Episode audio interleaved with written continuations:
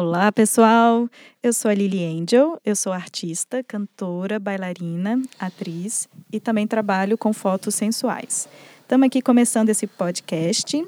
Hoje o nosso assunto é sobre Tantra e sexualidade. E eu estou aqui com duas convidadas maravilhosas que eu já vou falar um pouquinho delas para vocês. Calma aí. É, falando um pouquinho sobre mim, para quem não me conhece, eu sou bailarina do Nostalgia Cabaré, que é uma trupe daqui de Brasília. E a gente se apresenta desde 2011. Eu estou lá desde 2011 e a gente já fez mais de 200 shows. A gente já teve a nossa casa, que era a usina, e a gente se apresentava lá semanalmente. E atualmente a gente está fazendo uma turnê aqui pelo Centro-Oeste, levando os nossos quatro shows para outros para outras cidades aqui desse Brasil, né, divulgando um pouquinho do nosso trabalho. Então, vou falar um pouquinho da, da proposta da minha personagem, né, que é a Lily Angel. A Lily Angel, ela nasceu como a cantora do cabaré. Então, ela veio com esse lugar, com essa proposta de ser uma cantora sexy, como uma cortesã, uma diva dos cinemas, daqueles cinemas antigos, né? Usando aqueles longos vermelhos, que passeia assim pela plateia, mexe com o público, interage. E ela fez um número que deu muito destaque para ela, que foi o número da taça que a gente chama de Cocktail Girl. Que você dança na taça, no caso eu danço lá na taça, tomo banho de champanhe, é um número, na época foi super apelativo, assim, porque não tinha é, muita roupa. Aí o que acontece? É, foi uma surpresa para mim, como pessoa, que a Lilian é, ganhasse uma visibilidade muito grande. As pessoas iam para o Nostalgic para assistir a Lily Angel. E aí eu fui, criei então as, as plataformas na, nas redes sociais para Lili e a Lili viralizou, né? Então, estou muito feliz com esse trabalho, que é um trabalho assim que eu sinto que me dá uma liberdade muito grande artística. Eu posso é, criar muitas coisas para me expressar através da Lily Angel. E é um trabalho que inspira muitas pessoas nesse, nesses pontos de sensualidade, de criatividade e liberdade. As pessoas falam: Uau, se a Lili pode, eu posso, né? E a ideia não é, por exemplo, tá sensualizando para um olhar masculino, para um olhar que está ali querendo satisfazer as suas fantasias, realizar as fantasias do, do homem, né, no caso.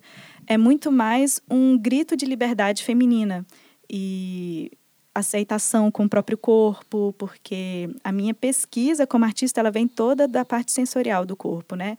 o tato, a olfato, a audição. E eu expresso isso através da dança, da música, do canto.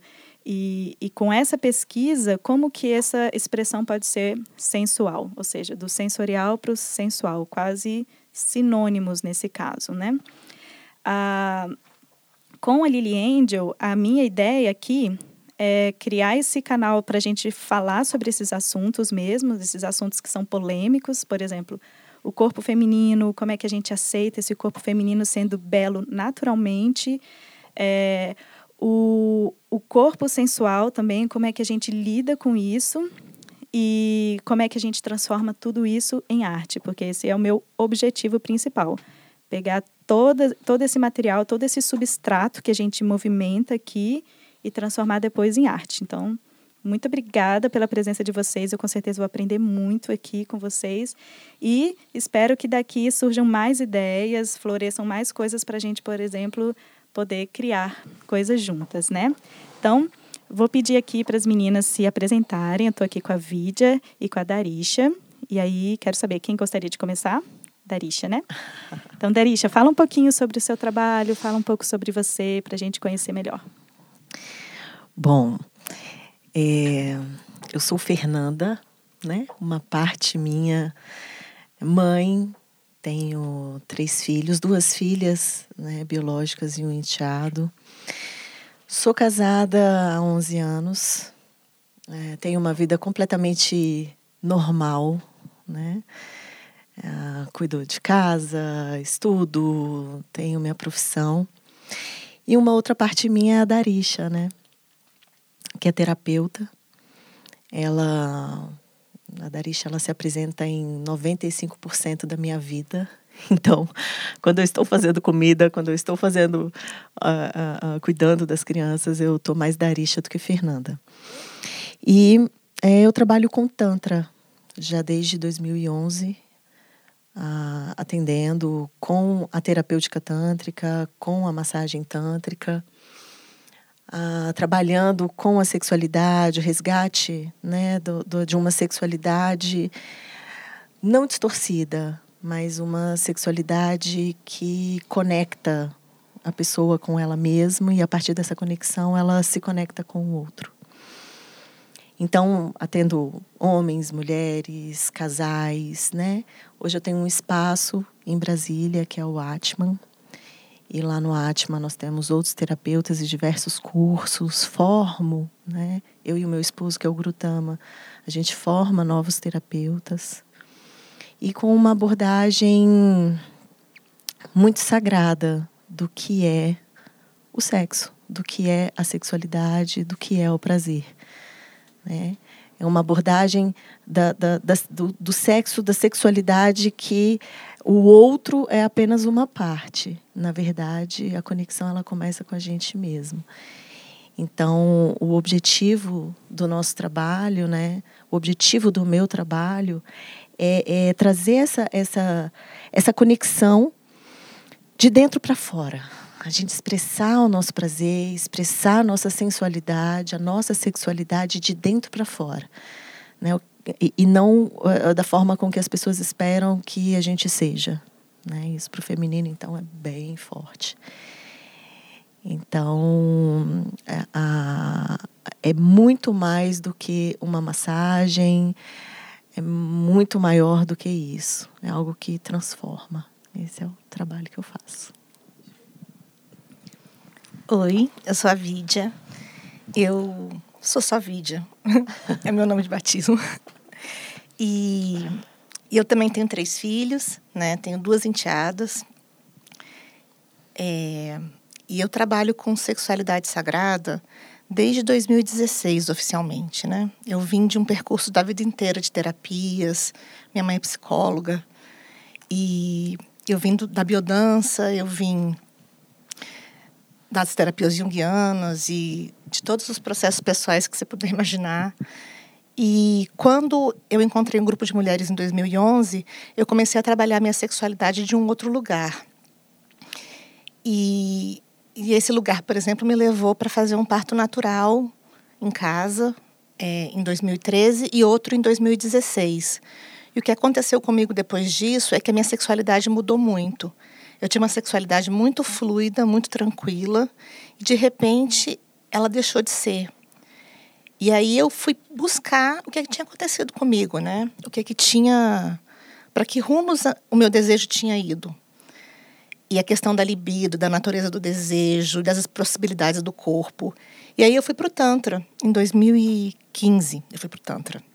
14 para 15. E e foi um novo mundo, né? A gente começa a entrar em contato com todas as nossas questões mais profundas, mais internas. O que que é o que que é a nossa natureza do desejo no sentido de qual é a sua conexão com aquilo que você realmente quer na sua vida? Qual é a conexão do seu corpo com com a sua com o seu cotidiano, né? Quais são as possibilidades? Quais são os caminhos? E aí essa pesquisa começou, eu tive depois outro filho de, depois dela. E comecei a falar muito com as minhas amigas sobre esse trabalho e acabei construindo um workshop de expansão do corpo, né? Que eu chamo de reconexão com a sexualidade sagrada. E a partir desse trabalho, é engraçado porque quando a gente encontra nosso caminho, vem os sonhos, né? Vem as confirmações e vem as questões que vão aparecendo. E, e tem sido assim um motivador muito grande. É, hoje em dia eu faço workshops de mulheres, eu já fiz 12. Aliás, vou para o 12 agora em Brasília de reconexão com a sexualidade sagrada. E, e também de pompoarismo. E comecei a trabalhar com casais na parte de massagem tântrica. Eu fiz a formação da Darisha no Atma, né? uma pós-graduação em sexualidade humana e terapeuta tântrica, terapêutica tântrica. E eu sinto só essa sensação crescendo e, e se abrindo, como se o meu corpo e a minha profissão se integrassem o tempo inteiro. Aí acabei indo para graduação de psicologia aos 40 anos. E também e é engraçado porque as teorias psicológicas todas falam sobre essas questões. E é incrível como apesar de se falar muito sobre o assunto, não existe espaço de diálogo, né? não existe espaço de, de contato.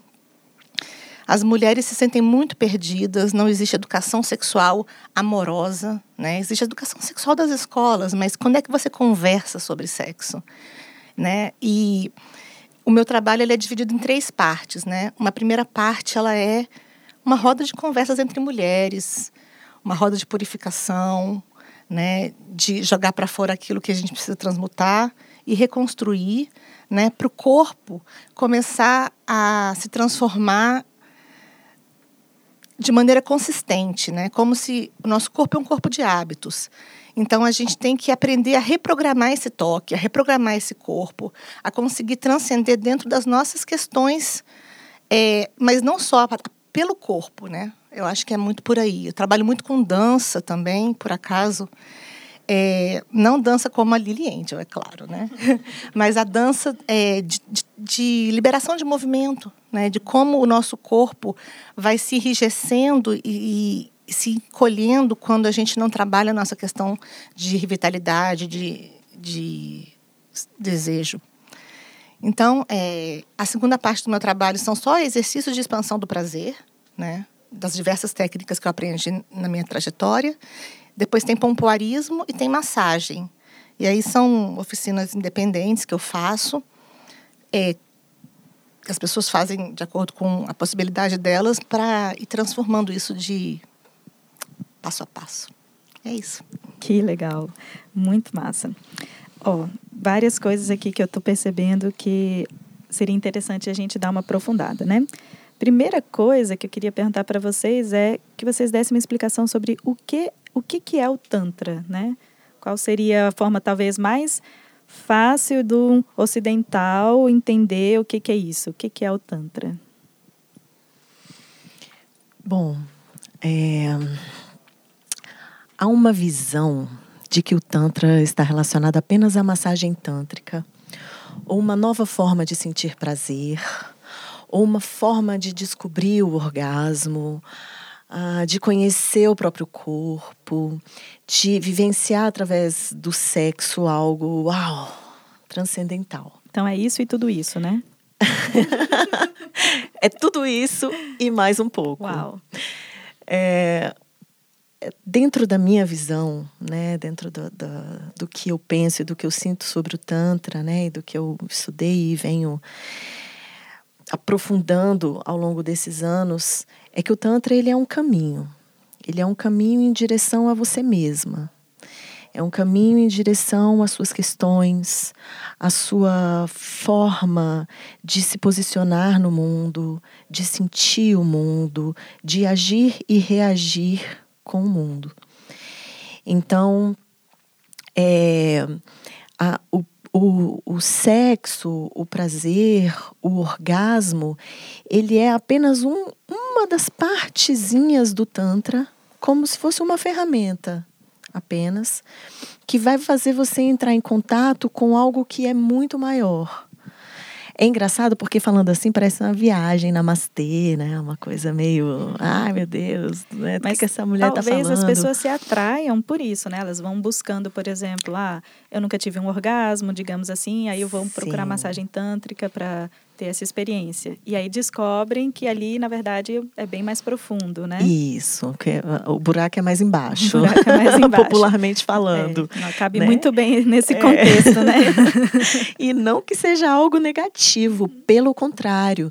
Quando a gente, especialmente nós mulheres, quando a gente passa pela massagem, né, que é uma das técnicas, a gente fala assim, meu Deus, existe tudo isso e eu não sabia que isso existe. É verdade mesmo, né? Fantástico. Onde eu estava, que eu não estava comigo, né? O, o, o, que tipo de, de, de sexualidade, que tipo de prazer, que tipo de vida que eu estou levando, que eu não sei que isso existe. Né? Então, essa descoberta, ela chama a gente para uma descoberta muito maior, que é, opa, se isso existe, eu não vivo, por quê? Por quê que isso não existe e eu não vivo isso, né? Essa é uma ótima pergunta. E aí a gente começa a entender, né, desde a nossa infância, o que, que é que a gente é, aprendeu sobre o sexo, como foi a nossa conexão com o prazer, porque o prazer no ser humano ele começa a, a partir da boca, mamar. Fase oral, né? Exatamente. Uhum. Então a gente está ali mamando no, no peito da nossa mãe, a gente começa a descobrir o mundo através da boca, né? Levando tudo à boca. E a partir daí começa, começa a repressão. Enfim, ao longo das nossas fases de desenvolvimento, depois vem a fase genital. Sim, aquelas coisas que a gente ouvia quando era criança, que não pode sentar de perna aberta, não pode tocar na genitália, Isso. que é feio. Tira a mão daí, menino, isso é feio. Ó, oh, sua mão tá perna, suja. Fecha a perna. Fecha, fecha a perna, coisa feia. Né? Então a gente a gente leva muitos sustos, né, que vão contraindo, que vão fechando a gente para para nossa, mas é tão gostoso pegar esse negócio que está no chão e colocar na boca, né? É uhum. óbvio que nós temos que ter cuidado, né? Não vai deixar a criança colocar, de fato, tá? É, é inerente, né? Tá, tem que acontecer isso, mas a gente não tem muita habilidade em fazer isso. Então, quando chega ali na. na eu acho que estou fugindo um pouco do assunto, mas vamos lá. Quando uhum. chega ali na fase genital, aí a gente é, é, começa a experimentar mesmo a nossa grande dificuldade com o prazer, né, com a sexualidade.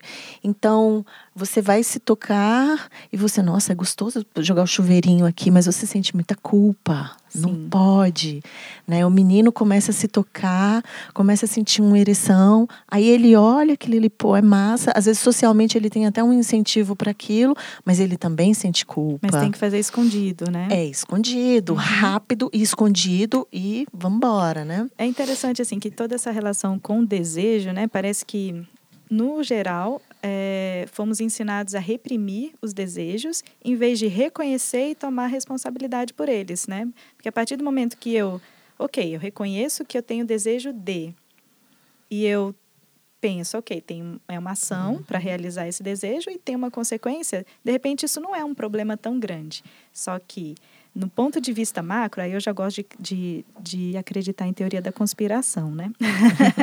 eu penso que controlar a população pelo reprimindo os desejos é muito conveniente, porque faz pessoas é, entrarem na normose. Aquilo que vocês falaram, a gente fala muito, o sexo está o tempo todo é, ali nos holofotes, em neon, né?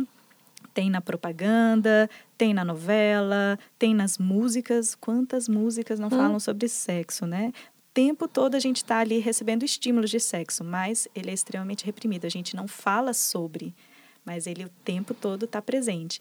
Então, isso também é uma forma de controle, porque é, se a gente tem pessoas ali querendo sexo, mas isso é escasso, isso é uma coisa controlada, facinho, facinho a gente é, vira um rebanho, entende? É, isso tem assim consequências terríveis, porque se você olhar, por um lado você incentiva os homens a terem muito sexo, e por outro você incentiva as mulheres a terem pouco sexo ou nenhum. Sempre falarem não. Sempre falarem não. E aí você cria o quê? Distorções, porque eles vão fazer sexo com quem? Né? Uhum. Se eles precisam fazer isso para provar a masculinidade deles, com quem que eles vão fazer? É aquele problema de oferta e demanda, né? né? E aí você tem é, uma das coisas do desejo que eu entrei em contato na pesquisa pessoal que eu fiz, né, foi justamente que as, grande parte das mulheres de nós a gente não sabe mais o que a gente gosta é, é uma sociedade tão patriarcal que a mulher faz sexo pensando no que o homem quer. Uma das perguntas que eu sempre faço é: você está fazendo sexo por conexão e intimidade ou para fazer um show? É um show para o homem, né? Eu estou ali mostrando para ele o tanto que eu sou boa ou eu estou conectada com a minha sensação, com o meu desejo, com o meu processo? E isso é uma questão assim bem forte. Quando a gente pensa assim é, no, no, na maneira como muitas mulheres nunca tiveram um orgasmo a vida inteira, né? Sim, isso é assustador, porque é um número alto, né?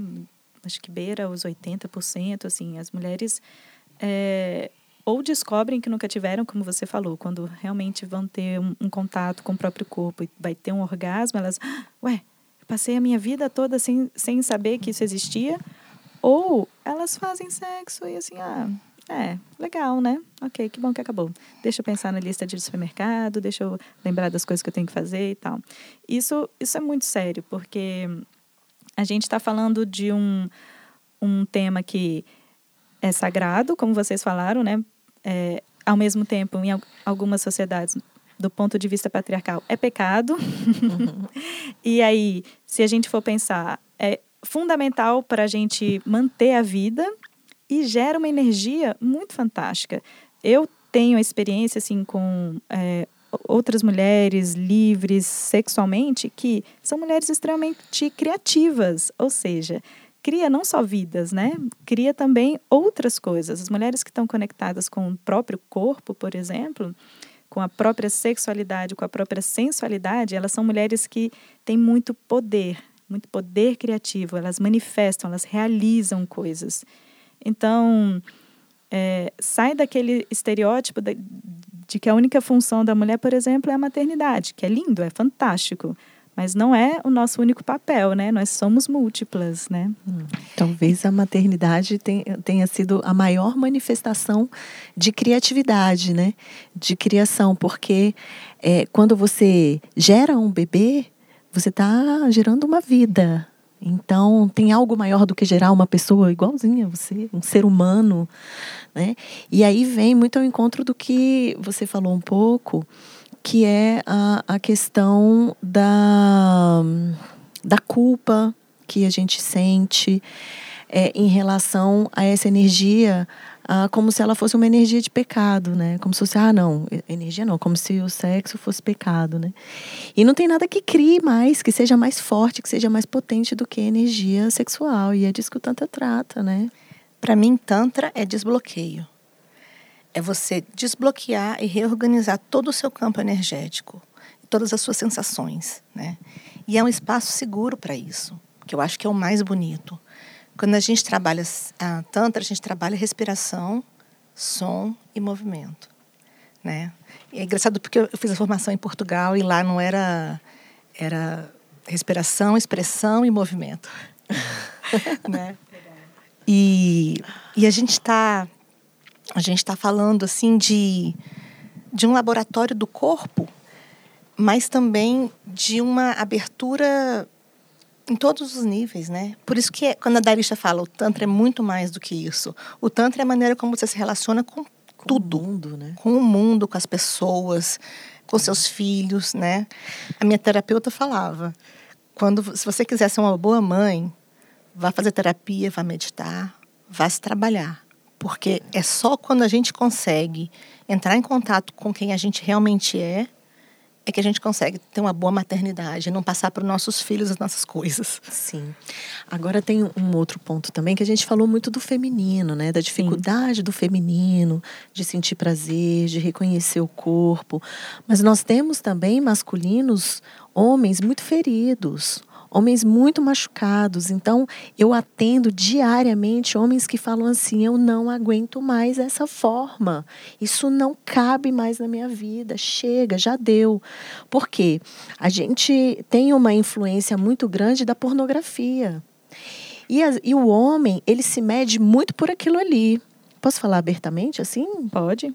Então é assim: é, ou ele tem um pau grande, porque se ele não tiver um pau grande, ele não é macho. Tá fora do padrão, né? Acabou. É, ou ele tem que ter dinheiro, carro e poder. Né? Então, se ele não tiver nenhuma dessas duas coisas, ele está devastado. É uma cobrança destruído. muito alta, realmente, em cima do masculino, né? Sim. E às vezes ele não consegue ajudar aquela mulher ou, ou, participar do orgasmo daquela mulher porque ele não sabe como fazer isso. Não é por maldade, não é porque ele é um carrasco, não é porque ele é, é, é, é mau. Não, é porque ele não aprendeu isso, ele aprendeu de uma outra forma. E a forma como ele aprendeu é uma forma que subjuga, é uma forma que usa né? E por outro lado também nós temos mulheres hoje é, com esse comportamento também. Sim, se a gente for falar também, da, inclusive das relações homoafetivas, né? Às vezes, até numa relação homoafetiva, um assume um papel, por exemplo, de opressor e o outro não. Então, é, é interessante a gente conseguir sair dessa lógica de dessa relação, né, opressor e vítima E, e em qualquer tipo de relação, a gente conseguir, de repente, partir do contato interno, né? Que eu estou entendendo que é isso que vocês estão trazendo como abordagem do Tantra, né? Então, a partir do contato com o meu próprio corpo, eu me conheço. E aí eu vou me relacionar com outro e, por exemplo, a gente vai se conhecer juntos. Não é uma coisa de um superior, outro inferior, né? É, sei lá, uma. Eu estou pensando Sim. aqui em posição sexual. A minha mente é, funciona assim. Vocês sabem que eu atendi um casal e eles eram lindos. Eles estavam separados fazendo um curso de Tantra. Que interessante. De massagem. Porque eles disseram: a gente não conseguiu fazer casado. E a gente tem a intimidade, mas a gente não conseguiu fazer casado porque doía demais. Doía demais olhar para aquela mulher e olhar que as questões dela eu não consegui resolver. Como se alguém resolvesse questão sexual de outra pessoa. Ai, ia ser tão bom, né? Nossa, oh, vem cá, resolve aqui. Isso também não é o trabalho de vocês, né? Tipo, eu, eu chego lá como paciente, cliente, é, ah, por favor, eu tenho um problema aqui, aperta uns parafusos. Não vai ser assim, né? Na verdade, eu que vou ter que me conhecer, entender quais são os processos que eu estou passando, qual foi, sei lá, uma, alguma situação que foi traumática, ressignificar e etc, né? Aprender que a sexualidade a gente não conserta com o pé na porta, pelo de, pela vontade exclusiva, foi uma, uma grande aprendizagem para mim, porque quase tudo na vida a gente consegue, né? Você estuda, você faz tudo certinho, e aí você atinge o seu resultado. Faz não. a prova. É, faz passa a prova, prova, passa na prova. Cara, você, desejo você não, você não exige, você não controla, você não manda nele, né? Assim, e sexualidade, cara, é, é um processo muito, muito, muito pessoal. Nada vai ser assim unânime. O que a gente traz no Tantra são assim ferramentas, recursos, possibilidades, respirações, mas resultado assim garantido.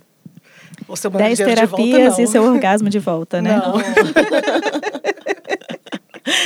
É, às vezes, às vezes, uma sessão, né, Vídia? A pessoa passa por um processo e ela fala: Meu Deus, era, era isso que eu precisava. E ela tem uma grande transformação às vezes esse processo é mais lento, né? Cada um Depende do tanto tempo. que você se entrega. Sim. Né? É, o, é o tipo da coisa que só funciona se você se jogar. É. E tudo isso é, é que a gente está tratando, né? É essa sexualidade sagrada, que é algo que a gente não conhece. A gente não tem contato com isso. Nossa, é, é, eu me lembro que eu era evangélica, né? Uou! Era. Eu lembro que quando eu cheguei pro, pro primeiro curso, né? Eu falava assim, misericórdia. Ai, se o pastor entra aqui e me vê nessa situação, eu vou direto pro inferno. Ferrou.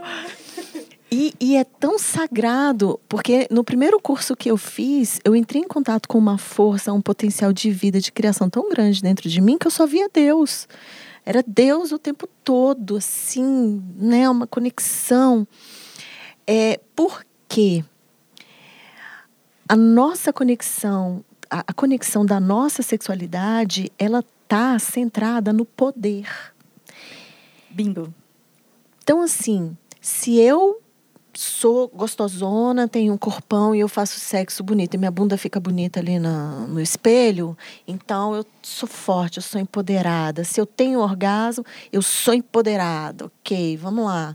O homem é a mesma coisa, né? Se ele é o comedor, ele tem muito poder.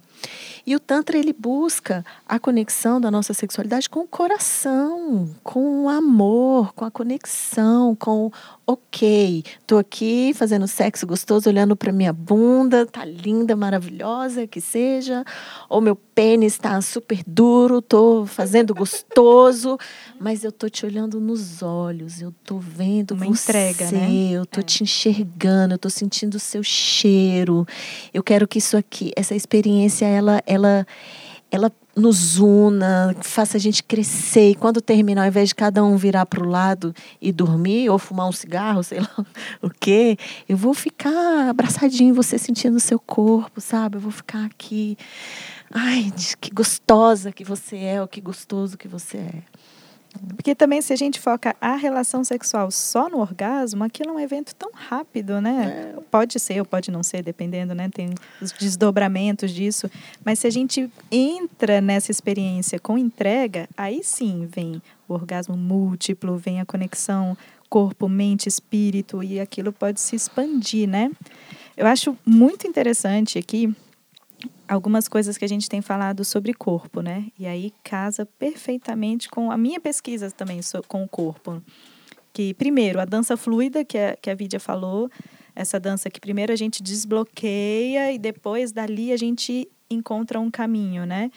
Eu faço isso o tempo todo, assim. Eu não, eu, meu trabalho nunca foi pegar a forma, tipo a dança tem aquela forma, o vogue, o street, o balé, e dali e para a coreografia. Para mim, sempre foi o oposto. A partir da liberação do corpo, entender o que o meu corpo estava querendo expressar, eu ia encontrando caminhos e aquilo chegava numa forma, né?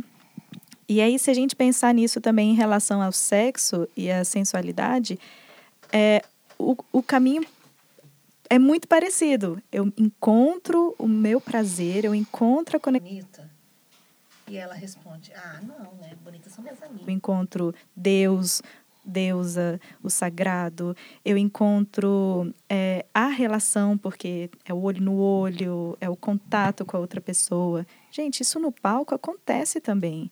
Melhores apresentações é quando eu consigo sentir que eu tô uma com a plateia.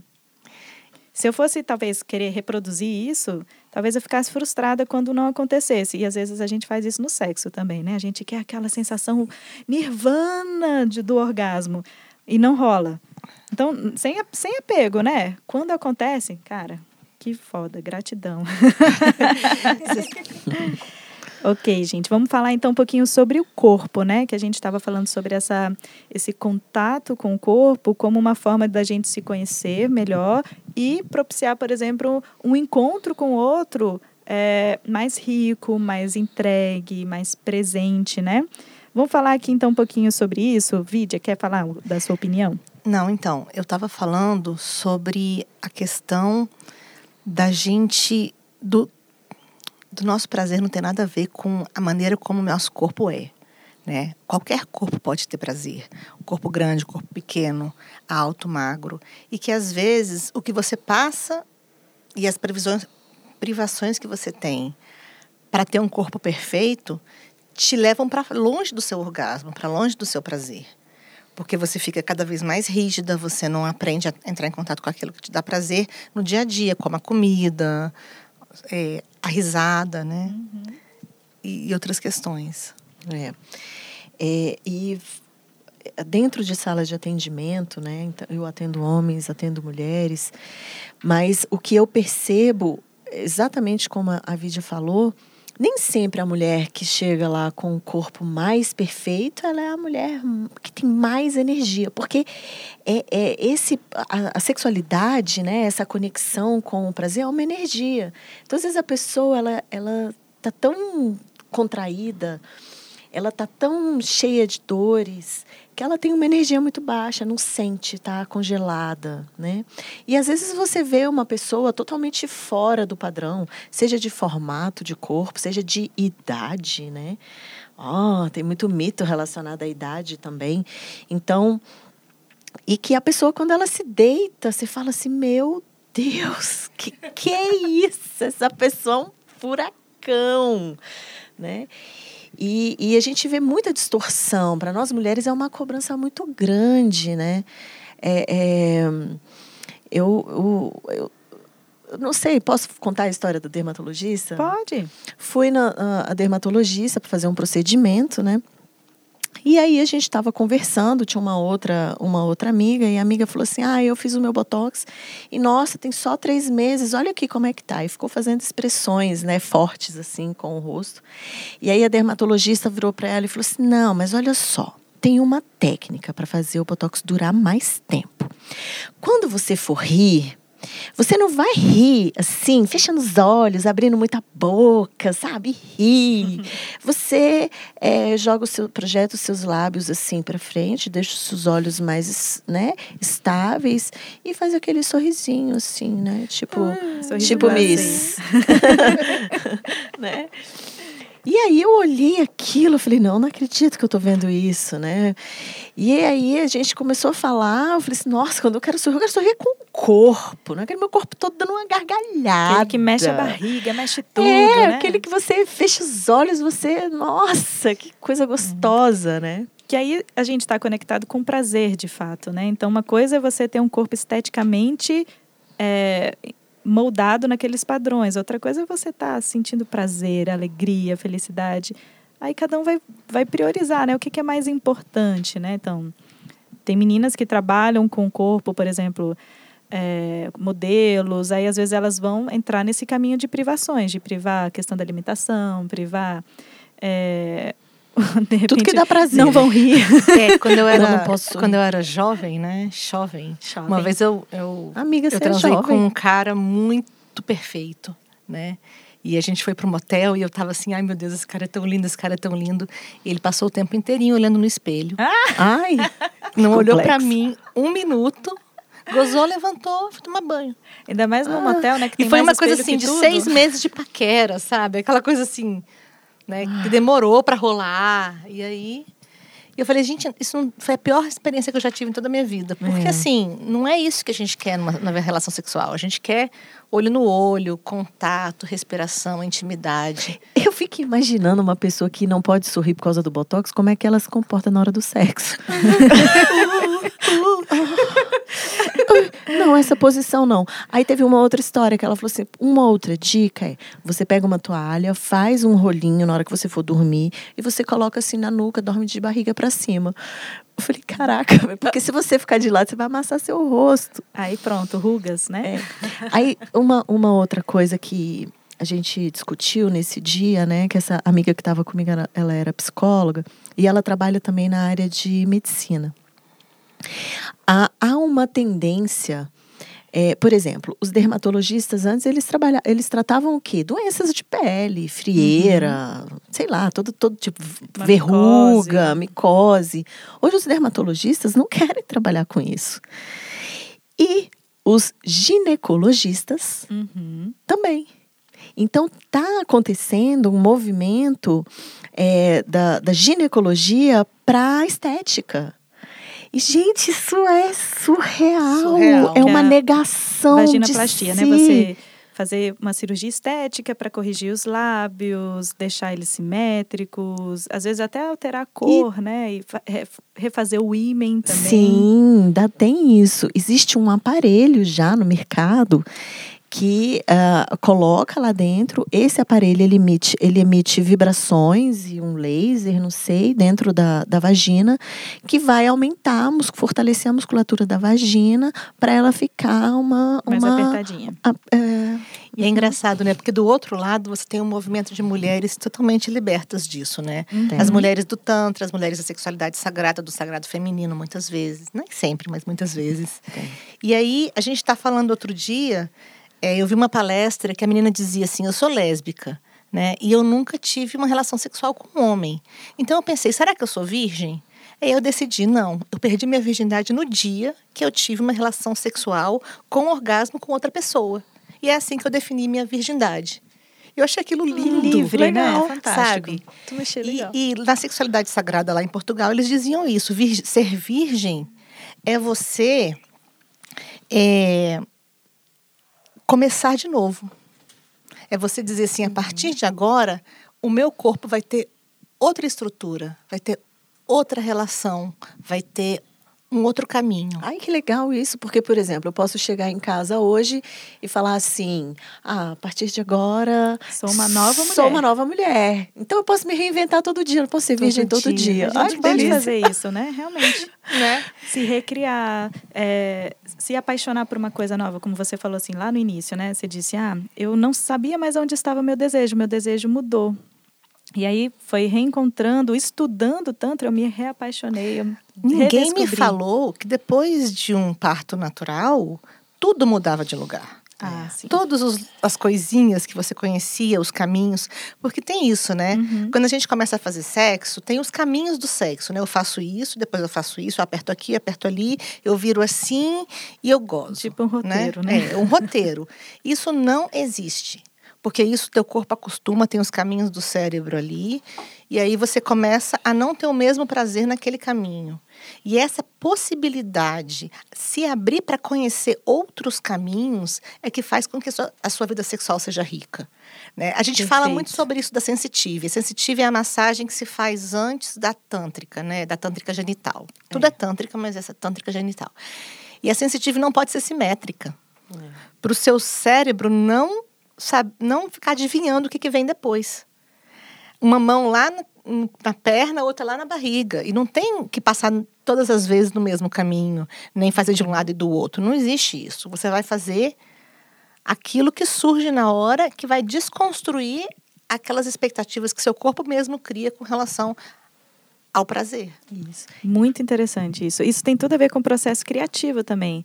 Se a gente entra na arte querendo fazer sempre os mesmos padrões, por exemplo, digamos que eu tenho ali um roteiro de disciplina que eu chego, faço meu alongamento, do alongamento eu começo a colocar uma música, faço uma dança mais catártica, dessa dança mais catártica eu vou faço, sei lá, uma, uma coreografia. Se eu sempre faço isso, provavelmente vai chegar algum momento que eu vou esgotar, só vou ter clichês. Condiciona, né? Vou condicionar. Vou esgotar todas as possibilidades e ali, a partir dali, eu vou ficar aquele aquela atriz que faz um personagem só? Uhum. Pois é. Então, tem algum momento que a gente tem que sair, a gente tem que buscar algo inédito. E às vezes é numa caminhada, às vezes é ouvindo uma música que você nunca ouviria, numa viagem. Nunca é pé na porta. Nunca é pé na porta, é buscando algo diferente. E né? no caso da massagem tântrica, né, da sensitive massagem que a Vidia falou, a percepção que a gente tem é que o corpo todo é orgástico. Show, arrasou. E isso é como como você pode conceber que um toque no pé ou um toque na cabeça pode te trazer um orgasmo? Dobrinhas. Esquece aquela ideia. dobrinhas. Dobrinhas. né? Esquece aquela ideia de zonas erógenas. O corpo é eros, né? Por A si pele só. é erógena. Pele, né? Exatamente. Toda a a pele, pele. toda. Fantástico. Ai, até arrepiei. Isso. Você sabe que Subiu é, eu comecei com a minha prática, né? Porque é o que eu falei mais cedo aqui para as meninas. É, eu atendo mulheres, casais e homens que eu já conheço. Ah, legal. Né? Eu quero justamente entrar nesse assunto agora dos pontos polêmicos. Mas assim, de qualquer maneira, o que eu aprendi foi: primeiro a gente dança, a gente libera movimento, depois a gente faz qualquer outra coisa. Porque se você não liberar movimento, a- o próprio peso da vida não te deixa sentir esse prazer que você pode sentir, né? E, e tem outras maneiras de liberar movimento, né? De, de liberar o corpo para poder conseguir receber esse prazer. Né? Mas vocês já repararam que quando a gente tem um encontro com alguém, se você dança, se você beija, antes de ir para a cama, é uma outra experiência? Ai, Com gente, eu não lembro mais. Essa daí eu não vou saber responder. Né? Mas enfim, são questões. Eh, Vou, vou pintar um cenário aqui que talvez fique mais claro para quem está ouvindo, né? Quando você, por exemplo, eh, sai para uma festa à noite, e aí Sim. você, por exemplo, pode beber ou não, né? Às vezes eu, não, eu saio e não bebo. Engraçado isso, né? As pessoas acham que sair automaticamente você vai ingerir álcool. Mas às vezes eu tô só dançando, encontro uma pessoa legal. Cara, realmente o corpo está mais relaxado, mais livre, assim. A probabilidade daquele en- encontro ser gostoso, não sei. Eu tenho a hipótese de que é maior. Só não pode deixar esfriar até chegar no lugar É, certo. tem que manter quente. Coma antes que esfrie. Guru Tama, tô ia gostando falar- dessa história aqui, viu? Hoje tem.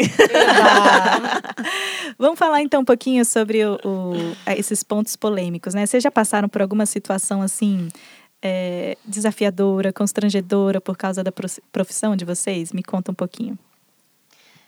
A Darisha tem muito mais experiência do que eu em atendimento clínico. Mas teve uma vez que o rapaz achava que eu ia tirar a roupa. E ele ficou na expectativa de você. Ficou. Ficou frustrada depois, né? Ficou. Eita, o Jeff nem sabe disso. Jeff, vamos Mas, conversar assim, antes do foi quando podcast eu- ser lançado. Foi quando eu resolvi que eu não ia atender mais homens, assim, na verdade. Né? Uma coisa assim, homens desconhecidos. Eu atendo em outro contexto, né? E eu adoro atender homens engraçado, porque eu acho que é, quando eles não estão no registro de ter só uma experiência sexual, eles abrem o coração e deixam entrar no sentimento. É uma potência, é um amor, sabe? É uma energia Deve ser muito bonito. maravilhosa, porque os homens não se permitem sentir muita coisa, né? É, muitas vezes eu já vi esse tipo de feedback. Eu chorava muito quando eu era criança e aí me diziam que eu não podia chorar e hoje em dia eu não sinto nada. Eu não sinto nada. Uhum, Nossa, é muito triste. sim. E a Darisha tem mil histórias sobre isso. É. É, falando um pouquinho assim de, de tabus, né, de preconceito ou de distorções, que é o que eu gosto de falar. Quando a gente fala em massagem tântrica, vem muita informação, né? Primeiro que quem nunca teve contato, massagem tântrica, o que, que é isso? Alguém fala, olha, é uma massagem que é feita lá no genital, no, no pênis, na vagina. Meu amigo me Cara, contou. Quem ouve isso fala assim, o quê? Como é isso?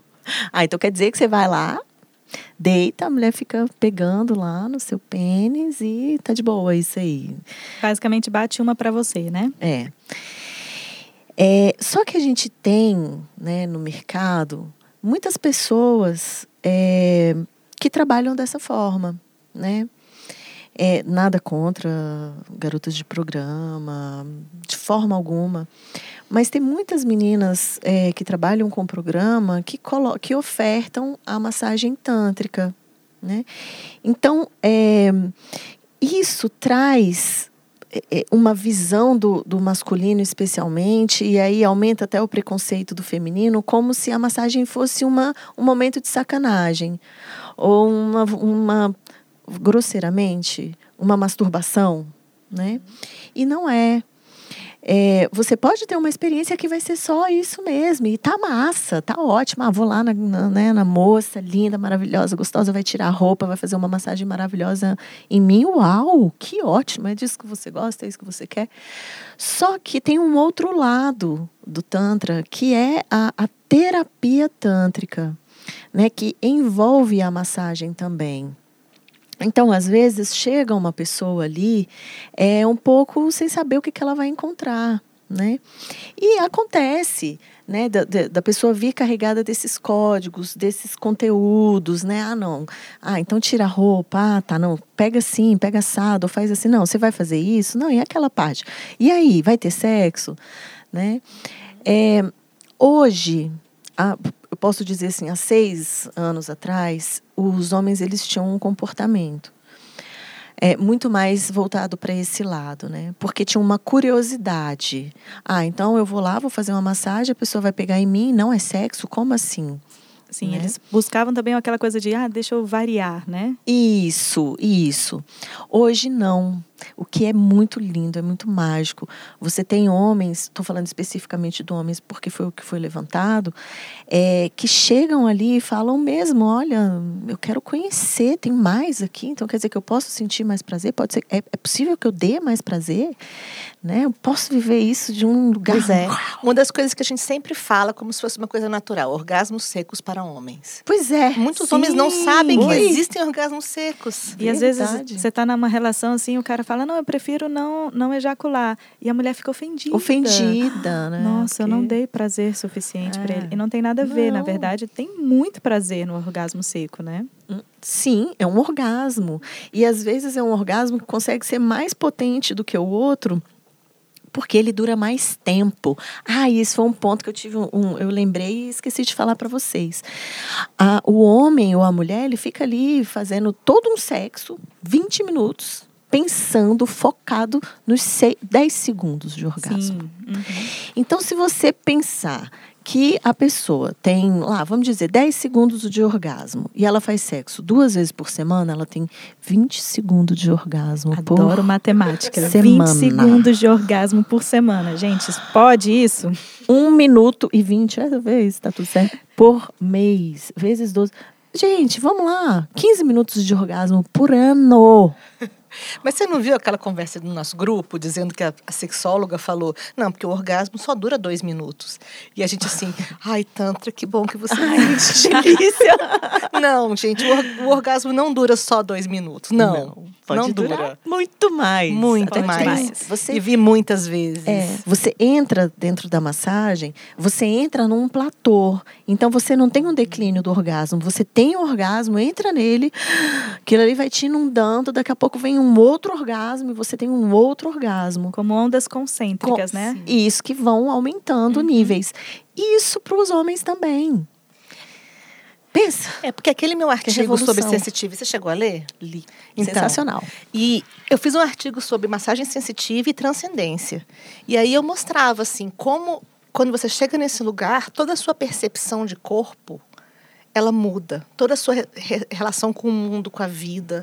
É uma, é uma experiência transcendental, assim energética. os cinco sentidos, isso, né? isso sim, só na sensitive. Sim. Se você tem uma boa experiência de sensitive e vai depois para para genital, você Uau. vai muito longe. Gente, eu tô arrepiando aqui. Como é que faz?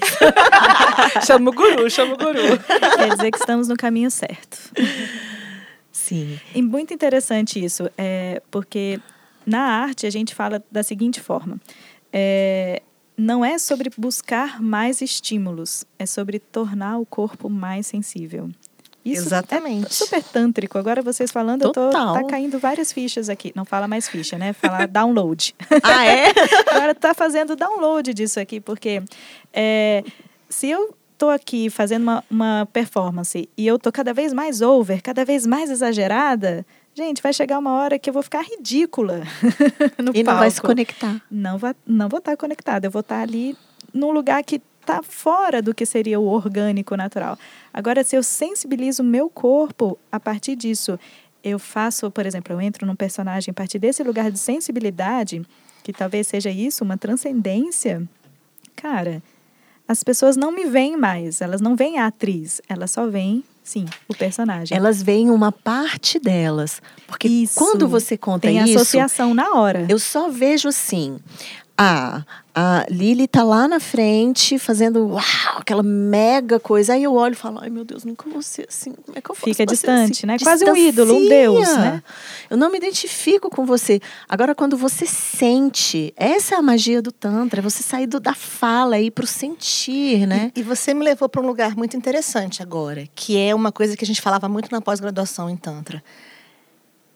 Só funciona uma massagem tântrica se existir amor e intimidade entre o paciente e o terapeuta. Não é amor assim, vamos casar, né? É. é um amor de doação e recebimento. É você entrar na sensibilidade sua, se conectar com o seu centro, para que a pessoa Isso. veja aquilo em você Isso. e se conecte com o centro dela, consiga Isso. se abrir e você se abrir. E essa troca é. energética é puro amor. É, é naquele empatia, momento, né? naquele momento ali, a, un... a coisa mais importante da sua vida é aquela pessoa. Uhum. A coisa mais importante da sua vida é aquela plateia que foi Isso. ali presença, empatia, é. né? Essas, essas presença, entrega e conexão. E conexão, essas coisas assim que vão estar tá permeando várias coisas que a gente faz na vida, né? Se a gente não tiver presente naquilo que a gente está fazendo, provavelmente aquilo não é importante. Não. E aí, várias vezes a gente está com a pessoa que a gente ama, está cada um no seu celular, né? Que presença é, é essa, então? É. Mas a presença é um desafio. Sim. Porque, assim, você está, às vezes, fazendo a massagem, tua mente, às vezes, sai. E aí, é, é essa consciência de respiração, reconexão uhum. e doação, né? Voltar a se fluxo. reconectar, né? Sim. Sim. Meditação, né? Quem pode conceber que o, o, o sexo pode ser uma meditação? E é. Se você tiver Tem presente... pessoas que chegam na massagem e nunca foram tocadas na vida. É. Nunca tiveram aquele momento. Existe isso. A gente pensa que não, né? Uhum. Mas existe. Sim, é, eu me lembro quando eu fiz um trabalho com dança sensual com as mulheres, que eu falei para elas: vocês já pegaram um espelho e olharam a vagina de vocês para ver como é? E muitas nunca tinham feito isso, assim. É, é o seu próprio corpo, né? A gente fala que a gente tem que, por exemplo, ter higiene, né, com as partes íntimas. Mas ela limpa sem ver. Como é. assim, né? E, e, a outra coisa é essa também, se conectar com o prazer dela, né? É, queria perguntar também para vocês assim, como é que foi quando vocês decidiram, por exemplo, seguir essa profissão? Os companheiros de vocês, como é que eles é, é, acho que o seu companheiro também trabalha com isso, né? Sim. Ou a família de vocês, os seus filhos, como é que eles falam? Ah, minha mãe, por exemplo, é terapeuta tântrica. Ah, o que, que é isso? Tem essa, essa dificuldade? É um desafio? Como funciona? É, para mim, assim, foi meu esposo que me, me trouxe, né, para essa caminhada do Tantra. Então, ele fez um curso, me falou que estava indo para um curso de Direito Processual Penal Militar, o final de semana todo, de bermuda e chinelo. Eu com três meninos no colo, assim, um de zero, um de um e um de dois anos. Ele não falou que estava fazendo tantra, ele falou não, que era... de forma alguma imaginou na igreja evangélica se eu ia aceitar Gente. uma situação dessa. Jamais. É ruim, hein? Então virou o curso de Direito Penal, tá Foi. Bom. Ele saiu para um curso de Direito Penal, voltou e me fez uma massagem no genital, que eu tive vários orgasmos e chorei, ri, chorei. Falei, meu Deus do céu, o que é isso? De repente Onde ele voltou transformado. aprendeu transformado, isso? Né? É. Aí ele diz no YouTube. Eu, Tutorial do YouTube. Tá Hoje a gente consegue, mas em 2011 não tinha, não. Hoje tem meu curso online até, para quem quiser. Uhul. Depois põe, deixa aí o contato. Vai ter várias pessoas procurando, com certeza. Isso, pois é. Casal Tantra, é, você encontra. E aí, ele fez esse curso, depois ele me, me falou, né? Não, fiz um curso e tal, aprendi numa pessoa, quase surtei, né? E aí, um ano depois, não, não foi um ano, um tempo depois, ele me mandou para o curso. Falou: olha, vai, te e deu de presente, fui, né? Me deu de presente. Eu fui fazer o curso sozinha, sem ele. Deixa eu perguntar uma coisa, vou te interromper rapidinho. Você, por exemplo, se, se sentiu traída pelo fato dele ter tocado outra pessoa? Porque algumas mulheres pensam isso. Nossa, se meu marido foi numa terapeuta tântrica, isso é quase adultério. Me traiu. Ponto-chave que você tocou. Porque a minha cabeça, naquela época, é, falou assim: isso é um absurdo mas o meu corpo e o meu sentir falou isso é muito sagrado.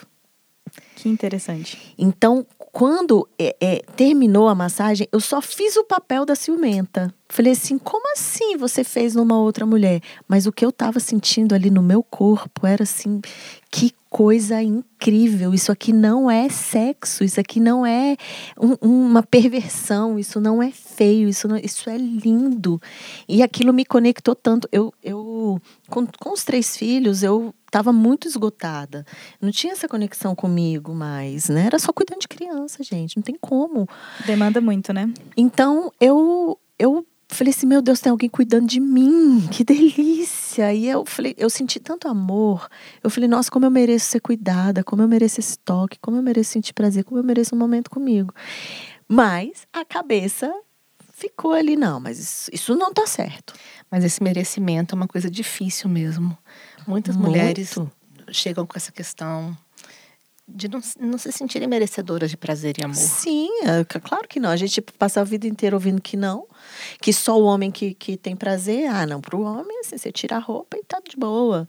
Né? Eu, Agora, eu vou no banheiro não. por dois minutos, volto feliz. É, nós não podemos, né, sentir prazer. Ainda mais porque a minha vagina ela tem um cheiro ruim, ela, ela é feia. Sim. Eu tenho nojo dela. Estética, o cheiro, né? A gente não, a gente acha que o nosso cheiro não é gostoso, o, a, a, a é. vagina é uma coisa feia. Às vezes, por exemplo. Tem perfume é... pra perereca. Pois é. Não sabe o que, que eu vi esse Jesus final de semana? É, eu vi um, um, umas cápsulas para deixar o, o sêmen com gosto de morango e amora. Ai, que fofo. Nossa. Como é que é isso? Aí a minha amiga que estava falando que tinha experimentado falou: gente, fica com gosto de danoninho. Jesus amado. É cada uma, né? que bizarro. Então, assim, é interessante que, como a gente às vezes tem repugnância com algumas coisas que o nosso próprio corpo produz, né? A menstruação, é, o leite materno, né? Eu tô é. com. Minha irmã, ela teve neném agora faz cinco, seis meses. E aí ela põe o leite no copinho, né? As pessoas ficam, ui, você vai tomar seu próprio leite? É, mas toma o leite da vaca. Mas toma leite da vaca a vida toda. Da vaca. Né? Que nem é nossa mãe. como é que alguém toma leite de vaca? Então é interessante como o corpo ainda vira um lugar assim que é tão sujo que produz coisas sujas, né? E na verdade, quando a gente olha para isso com outro ponto de vista, cara, é fantástico. O sêmen tem várias hum. propriedades é, nutritivas, é bom para a pele. Fala para sua dermatologista, inclusive é ótimo para ruga, tá? É. Essa parte aí eu não sei, Ai, né? Vamos, vou pesquisar é. mais para saber. Sim, não, o pessoal da, da medicina chinesa usa é, bastante. É, uma, e, uma e fonte a, de energia. Sim, e, e é, exatamente, tem muita energia vital também, né? E a, o nosso corpo também produz vários líquidos e, e, e, em relação ao orgasmo feminino, né? Tem um orgasmo mais molhado, tem orgasmos, por exemplo, tem o esguinchar, tem muitas mulheres que ficam com vergonha, ficam achando que fizeram xixi, por muitas. exemplo. Tem mulheres que ficam, gente, isso existe, nem sabia e tal. Então tem muita coisa ainda E a literatura fala que só 2% das mulheres esguincham. E eu assim, uh -uh. Todas as mulheres. Possivelmente foi um homem isso. que escreveu, né? O que estudou sobre isso. Ele conheceu 2% só, né? É. Mas Ai, e, e você, então, eu foi um processo, né? É, a primeira vez que a gente foi junto, né? Ele, ele tava muito. Porque eu era muito sexual. E de repente eu fiquei nada sexual. Só depois do parto. E eu não sabia se era uma coisa física, se era uma coisa orgânica, o que, que era. Então ele foi comigo no primeiro curso que a gente fez lá em Portugal por um ano. E aí a gente veio para o Brasil e eu já tinha começado a fazer os workshops. E eu comecei a sentir que estava faltando alguma coisa. Que eu precisava aumentar o meu leque de, de recursos, né? E de, e de práticas. Então, eu falei para ele: olha, eu acho que gente, eu devia ir para essa pós-graduação. E quando eu fui, foi. Ele falou assim: tá, mas você não vai pegar em homens, não, né? Eu falei assim: não, meu objetivo é trabalhar com mulheres, meu trabalho é com mulheres. Uhum. Só que é impossível, né? Uhum. A gente está lá no processo, tem que trabalhar, tem que aprender, tem que fazer as coisas de todos os jeitos, né? E aí ele ficou muito chateado comigo. Aí teve processo, ele queria saber com quem, queria saber quando, né? Queria saber o que, que eu senti. E aí, no início a gente foi conversando sobre isso, eu fui falando, depois acho que ele acostumou. E aí quando eu falei para ele, olha, eu não vou atender homens estranhos, eu vou atender só casais e mulheres e homens que que as mulheres que estão trabalhando comigo pedem para eu atender, né? Uhum. Mas aí acho que quando chegou nesse ponto ele já estava assim, tá, tá bom. E tem outra coisa, ele ficou muito amigo do Gurutama. Uhum. E aí eu acho que ajudou muito. Porque aí ele, ele escuta pro lado de um homem como é que é essa experiência, né? E aí eu falo, vai para você para uma jornada ou vamos para uma jornada. E ele fala assim, eu não quero ficar pelado na frente de um monte de gente. Aí eu, tá bom, então vai você é, sozinho, né? Sei lá, fazer alguma coisa. E ele não quer. E aí a gente fica processo, na, no né? recreativo lá em casa. Tá bom, tá ótimo. Aí, só voltando a essa, a essa questão do tabu, né? É, eu tive muitas questões com a minha família. No início era uma coisa muito velada, né? Ninguém queria falar sobre o assunto. A minha também. E aí foi uma coisa bem, bem complexa. Uhum. Ah, até o momento que chegou na, na para minha avó, né? Através de alguém que eu era garota de programa. e aí isso foi muito delicado, porque a minha mãe se sentiu muito magoada, né? Minha uhum. mãe ficou muito constrangida, óbvio, né? E aí começaram a sair matérias. Correio Brasiliense, é, Globo, é, várias, várias matérias, né? Metrópolis, e tudo com uma, uma repercussão muito alta. Aí as pessoas foram se acalmando um pouco mais, a família foi se acalmando um pouco mais. Mas teve uma situação que eu tenho filhos pequenos e tenho primos pequenos também da mesma idade, uhum. e essas crianças estavam brincando, falando alguma coisa sobre transar. Uhum. Acho que pesquisaram num tablet. E aí, quando a minha tia viu, irmã da minha mãe, ela imediatamente é porque lá na casa da Fernanda eles ficam assistindo pornografia, porque lá eles falam sobre isso e não sei o quê, e essas meninas aprendem esses negócios lá e fica aqui contaminando meu neto e não sei o quê. Aí foi um auê e ela foi comentar isso com a minha mãe. E aí, óbvio, a minha mãe ficou destruída, arrasada. Minha sobrinha me contou, eu liguei para minha mãe e disse assim: Mãe, é, eu sei que a senhora está desconfortável, A gente nunca conversou de uma forma muito direta sobre o que de fato eu faço. É, mandei, estou te mandando alguns depoimentos.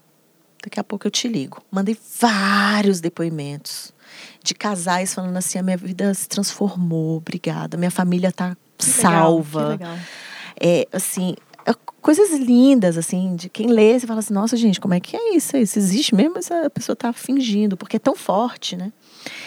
E aí, liguei para ela depois. Falei assim, olha, mãe, é o seguinte, é, eu não te peço dinheiro. É, aliás, eu, eu falei assim, eu te peço dinheiro? Não. Você vê minhas filhas é, sendo agressivas, mal educadas, desagradáveis? Não. É, você me vê batendo nas minhas filhas? Não. Xingando? Não. Você me vê meu marido me batendo, meu marido me depreciando, meu marido me tratando mal? Não. Eu te trato mal? Não. Eu sou grosseira com você? Não. Eu uso droga? Não. Falei, então se eu for puta, tá ótimo. é, então deixa eu ser, né? Qual o problema também em ser? E se eu fosse, qual o problema, uhum. né? Mas claro. baseado na dor que a família sentiu dessa... Uhum. Porque eu, a minha formação é engenharia, eu sou engenheira. Aí, de repente, eu vou para uma profissão, tipo, nada a ver, né? Na visão deles. Então, teve muito preconceito é, dessa forma. Também não estou dizendo que as prostitutas é, são dessa forma, como uhum. eu falei, né? Claro, óbvio que não. Estou falando do, de uma visão que a, a, o preconceito da minha família tinha é, em relação uma, uma a visão isso. comum, né? Não quer dizer que seja o, o certo, o Sim, normal, mas de é forma alguma. comum. De é. forma alguma, tenho o maior respeito, uhum. né? Eu tenho clientes que são e que elas elas estão buscando outras formas, né? Uhum. Que buscando internamente, por que, que elas estão nessa profissão? O que, que elas querem com essa Porque profissão? é uma coisa muito prazerosa, né? Eu, eu acredito Sim. que tem garotas e garotos de programa que trabalham com isso porque gostam, Gostam, muito não de tem sexo. nenhuma que eu atendo que fala assim, não, é, eu tô lá, mas para mim eu tô é, é uma depreciação, ou, ou Me estou, sinto mal. me sinto mal. De jeito nenhum, olha, eu tô porque eu gosto. Ótimo. É muito bom. Acho fantástico. Você sabe o que, que eu me toquei dinheiro. agora? Eu acho que eu ainda tô no armário da Arisha. né? Olha só, fizemos a vídeo sair do armário. Olha, porque assim, de fato, eu não, eu não tenho a exposição nem o tempo, né? Aham. é, de profissão que você tem, mas é, eu não falei no meu trabalho. As pessoas do meu trabalho não sabem, as pessoas É da minha vida pessoal nem todas sabem, né? Que eu trabalho com alguma vertente de sexualidade. Quando eu falo pompoarismo, já é. Ah, pompoarismo! Por quê? Porque é uma dor para você? Não, porque é uma dor para o outro. É difícil Perfeito. lidar a gente com está isso. aceitando internamente bem que trabalhamos com sensualidade, com sexualidade. Sim. Mas expor isso para o outro e lidar com todas as caixinhas, né, todos os padrões mentais que as pessoas têm em relação a isso, é desafiador. É muito Até desafiador. porque, assim, o trabalho é muito vasto no meu caso, né? Uhum. Tem, tem trabalho só de roupa, tem trabalho só pelado, Uhum. né? E aí, Ai, você tocou num ponto bom, que é essa questão da nudez, né? Gente, você Aí é está aí meu rindo. ninguém, ponto. ninguém me vê pelada, nunca. É verdade, né? Ninguém me vê pelada nunca. Uhum. Né? No seu caso, as pessoas te veem pelada. Sim, bastante. No meu, não. Então, assim, é, eu acho que de alguma maneira eu me sinto protegida também por isso. Engraçado, né? Interessante, Não sei se é também. É uma coisa para refletir, de repente viajar nela, né? E, e chegar numa conclusão. Comigo, como foi? Eu sempre me senti muito confortável com o meu próprio corpo, assim, de gostar de estar nua, de gostar de, por exemplo, gente, usar biquíni na cachoeira, na praia, para mim era tipo Tenso, assim, tá, eu tenho que usar, então eu uso, sabe? Tá me machucando esse negócio, né? Aquela coisa molhada, parece que você tá mijado, né? Não é. Então, eu preferia ficar nua. Ah, meu primeiro trabalho com a fotografia sensual foi super divertido, foi uma coisa super gostosa, sabe? Então, assim, é, eu me lembro que, que foi uma parceria com dois amigos que eu já conhecia há muito tempo. Um deles, inclusive, é o diretor, o dono do Nostalgia Cabaré. Eu já estava no Nostalgia Cabaré, já estava, tipo, é, entrando nisso de cabeça, assim, pesquisando mesmo o que, que é esse corpo sensual, né? E, e para mim foi tipo, nossa, eu quero fazer isso todo ano para ver o corpo mudando no decorrer do tempo, por exemplo, né? Uhum. tá linda de foto. Aí o que o que aconteceu foi realmente na hora que eu ia comunicar isso para as pessoas, né? A aceitação assim para a família petit comité, tipo mamãe, papai, foi tranquilo. Meus pais, eles são muito tranquilos com isso e eles apoiaram na hora, né? É, Legal. Foi, foi muito bom, realmente. Agora, a família maior, assim, minha família grande, assim, eu já tive um pouco mais de dificuldade. As pessoas sabem, mas elas não comentam. Então fica aquela coisa assim. Velada. Né? Velado, né? né? Segredo. Aquele julgamento mais, bem. Isso, so, e talvez sobre o, o, pretexto de não podemos falar porque tem crianças. É. e as crianças estão crescendo, e eu acho que é mais importante ainda a gente falar sobre isso, né? É. E então, para mim, hoje, eu me sinto mais, muito mais inteira, né? Então, eu aqui estou como personagem, Lily Angel. Mas a Lily Angel não é mais uma parte minha separada, como é, uma persona que eu visto diferentes figurinos. Cada vez mais ela está fazendo parte do meu dia a dia mesmo, é. cotidiano. E ela, de repente, está assumindo 90%, 95% do, da minha vida, né? E, enquanto isso...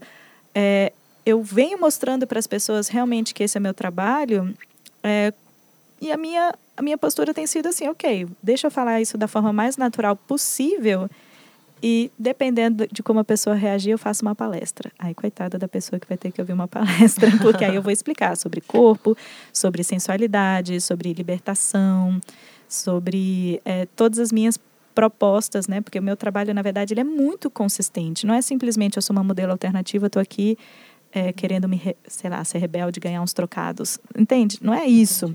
É, tem uma mensagem, tem uma profundidade, tem um contexto em que ele se insere. E tem muitos desdobramentos. Tem a foto sensual, tem a música, tem isso aqui que a gente está fazendo, tem é, o, os processos criativos que eu fico colocando lá no meu site de financiamento coletivo. Eu coloco todo o meu processo criativo, as pessoas ficam lendo e ficam, caramba, artistas estão fazendo mentoria comigo por causa disso. Então, é, vai ganhando uma proporção que me deixa cada vez mais inteira, em vez de fragmentada. Ah, eu vou, ou eu sou professora, ou eu sou cantora, ou eu sou artista, ou eu sou bailarina. Ou, ah, em vez de ter vários, tipo octopus, né? Um uhum. polvo com vários braços. Não. É uma pessoa. Você é. E ela é tudo isso, entende? Uhum. É, eu, eu sinto um pouco isso, que quando a gente começa a mudar, e ainda mais numa mudança tão absurdamente radical como é o Tantra, você não consegue colocar mais numa caixinha. Não, né? Vai mudando sua energia, sua relação, seus processos todos. E aí, no trabalho, me chamam de mãe vídeo às vezes. Quando eu chego. Porque porque eu começo a me vestir da maneira que mais representa a minha personalidade, né? Uhum. Que mais conecta, me conecta com a beleza e com os processos de amor e de, e de conexão e de sexualidade. E não tem jeito, por mais que você queira Essa fingir que você não é, é muito bom, né? É. Não dá para fugir de quem você é. É, eu já tive assim algumas situações bem interessantes, né? Claro, já Onde eu vou me acho já me abordaram como, como garota de programa diversas vezes, assim, né? Tanto nas redes sociais quanto depois dos shows. É, aí eu sempre me lembro, assim, que quando eu fazia só dança do ventre, e a dança do ventre é uma dança bem tradicional, também me ofereceram 40 camelos, né? é, pra, por uma noite. Eu, gente, eu tô bem. 40 camelos até deve ser bastante, né? Eu não faço ideia de que quanto, quanto custa um camelo, mas na época eu me senti lisonjeada. Então, assim, eu fico pensando que, na verdade, existe essa confusão independente do que eu fizesse. Eu podia estar bem comportada e eu podia estar recebendo essa proposta, mais ou menos isso que eu penso. Como eu sei que eu estou trabalhando com uma coisa ousada, eu faço questão de educar as pessoas e falar: olha, é, eu não sou o que você está procurando. Espero que você encontre, mas meu trabalho, na verdade, é esse, esse e esse. E às vezes a pessoa chega assim e fala: Ah, eu quero contratar um show seu. Até eu conseguir fazer a triagem se é sério ou não, eu só falo: Ótimo, me manda seu rider técnico aqui por o um e-mail tal. E eu vou conversar com o meu agente para analisar a sua proposta. Normalmente ninguém me manda. então, assim, quando vem uma proposta séria mesmo, eles normalmente vão direto no diretor, direto no meu agente, não a mim, Entendi. entende? Que sou artista. Quando vem a mim, a probabilidade de ser uma cantada, alguma coisa assim, é grande. E quando eu recebo foto de pau na, no, na, no Instagram, na hora eu bloqueio a pessoa. Para mim não tem papo. Porque assim, eu acho que aquela pessoa tá ali num exibicionismo que eu não vou conseguir dialogar com ela. Eu acho engraçado, né? Por que, que isso é, eu acho desrespeitoso? É, acho um pouco ofensivo, né? A pessoa tá ali invadindo um, um, um espaço que não, não, é destinado para isso. Se eu, se eu quiser, se eu tivesse colocado ali na descrição, gente, aceito fotos de pau, sei lá, de repente eu colecionava isso, não sei. estaria escrito, estaria indicado. então, Mas... nisso é uma coisa que eu bloqueio na hora. Mas eu acho que é, você falou uma coisa muito importante. Você sabe que trabalha com assunto polêmico Sim. e você bancou. E eu acho que todos nós bancamos, sabe? Uhum. Eu acho que todos, todos nós três, assim, é. todo mundo que está no Tantra é, banca. É, uma, um dos trabalhos que eu faço, que eu ainda não assumi completamente, é uma massagem de liberação anal. Sim, a massagem na próstata masculina, né? É um pouco mais do que isso, não é só okay. para homem, né? Ah. Existe uma parte disso na massagem tântrica, mas existe a massagem de liberação anal, uhum. que você libera os seus traumas, medos e dores da sua fase anal, Sim. né? A sua raiva, trabalha uhum. raiva, ansiedade e medo. Segurança, né? Toda, Insegurança, tudo. Que tá tudo. chakra básico. Imagina, eu já tentei várias vezes fazer uma divulgação disso. Eu não consegui. Como, né? Sabe? Aí eu penso assim, às vezes, não, vou falar, pro, vou falar pro Atma. Vamos lá no Atma, porque o Atma é um instituto. E aí eu uhum. posso fazer um curso no Atma, porque o Atma tem, trabalha já com isso. Mas e o vídeo colocar? Esse é um assunto Massagem de liberação muito. anal. Não consigo. Ainda não. Mas é um trabalho isso. maravilhoso. A gente fez na pós. Uhum. Eu dei uma sessão para eles na pós, né? Uhum. E as pessoas começaram a trabalhar com isso e falaram que tem efeitos maravilhosos é, de, de, liberação a níveis muito profundos. Mas eu vi de Alves Moreira. Sim, como comunicar isso para o né? público, né? Eu acho que é um desafio interessante. Que não impa que não choque, né? Porque choca. Né? Uhum. Né? Como assim? Liberação né? anal. Tu fala isso pro homem, homem, pronto, agora eu virei gay. Vou fazer uma massagem para virar gay? Né? Olha o preconceito, a pessoa vai pensar isso. Não é? Não, jamais, né? E esse é um campo de prazer, assim, que pelo menos dizem que os homens sentem muito prazer na. na no, mas no nem ânus. é o objetivo, sabe? Pode nem é prazer, né? Mas muitos se consideram héteros, por exemplo, mas gostam. E Sim. sentem muita vergonha de assumir, por ah. exemplo. A gente é. vive muito com isso. E no caso da, das mulheres, muitas vão fazer o sexo anal para agradar o homem. E nunca, por exemplo, experimentaram um prazer solo, né? Uma masturbação, uhum. por exemplo, para descobrir que também é uma região muito fantástica. Dá para você explorar isso muito, assim. Eu estou falando só de prazer, né? Agora imagina nesses outros contextos de medo, de da pessoa, por exemplo, é, não se sentir uma pessoa muito segura e de repente dá para trabalhar isso através dessa massagem, né? Sim, e tem uma respiração anal também. Aí o pessoal começou a me chamar de Senhora dos Anéis.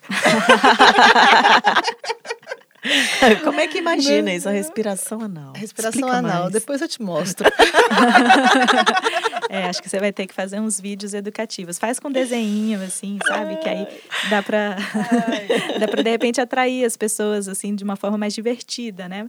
Porque eu acho que também uma, um, um assunto do sexo que eu abordo muito é como é que ele pode ser divertido. Então, os shows, eles são super divertidos. Às vezes eles são chocantes, né? Você olha aquela imagem, a mulher cheia de corrente, algema, e você, meu Deus, o que, é que vai acontecer nesse show? Quando você chega lá, você se diverte, você ri, até a barriga doer. Porque tem uma parte do, da performance burlesca que é extremamente cômica, né? E o sexo também tem isso. O sexo é divertido, é gostoso. Então, é, a gente também tirar essas, esse, esses assuntos das caixinhas, né? E, e, de repente abrir eles mais. Gente, a gente falou muito hoje, né? Muito. Acho muito. que a gente vai precisar concluir aqui. De repente a gente faz a versão 2 e 3. Podem ser que vão que as pessoas venham com perguntas, a gente de repente se encontra, responde algumas perguntas pontuais, alguns assuntos que a gente pode de, depois é, aprofundar neles, né? Muito legal. Muito Super interessante. Topo. Com certeza. Agora que a gente saiu do armário. É. Eu acho que a nossa função acaba sendo muito essa, de é, educar e trazer esses assuntos para um lugar em que eles não são mais é, misteriosos, sabe? E esclarecer que, gente, isso é tão natural Por que, que precisa ser tratado com tanto receio? E aí, conforme a gente vai conversando, vai esclarecendo as coisas, as pessoas vão ficando mais relaxadas nesse lugar. Não precisa ter aquela tensão, né? Porque vamos combinar, né? Todo mundo faz sexo, todo mundo pensa em sexo. Sim, espera. Todo, todo mundo tem corpo. Todo né? mundo tem corpo, todo mundo tem desejo. E um corpo gerado para ser feliz, sentir prazer, Explorar gerar todo o seu potencial.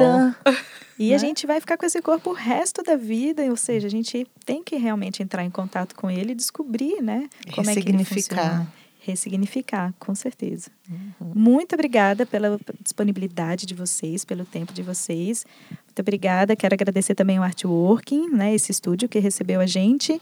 E espero vocês, então, aí na, no próximo, nos próximos capítulos do nosso podcast. Obrigada. Demais. Beijos. Obrigada. que agradeço. Um beijo.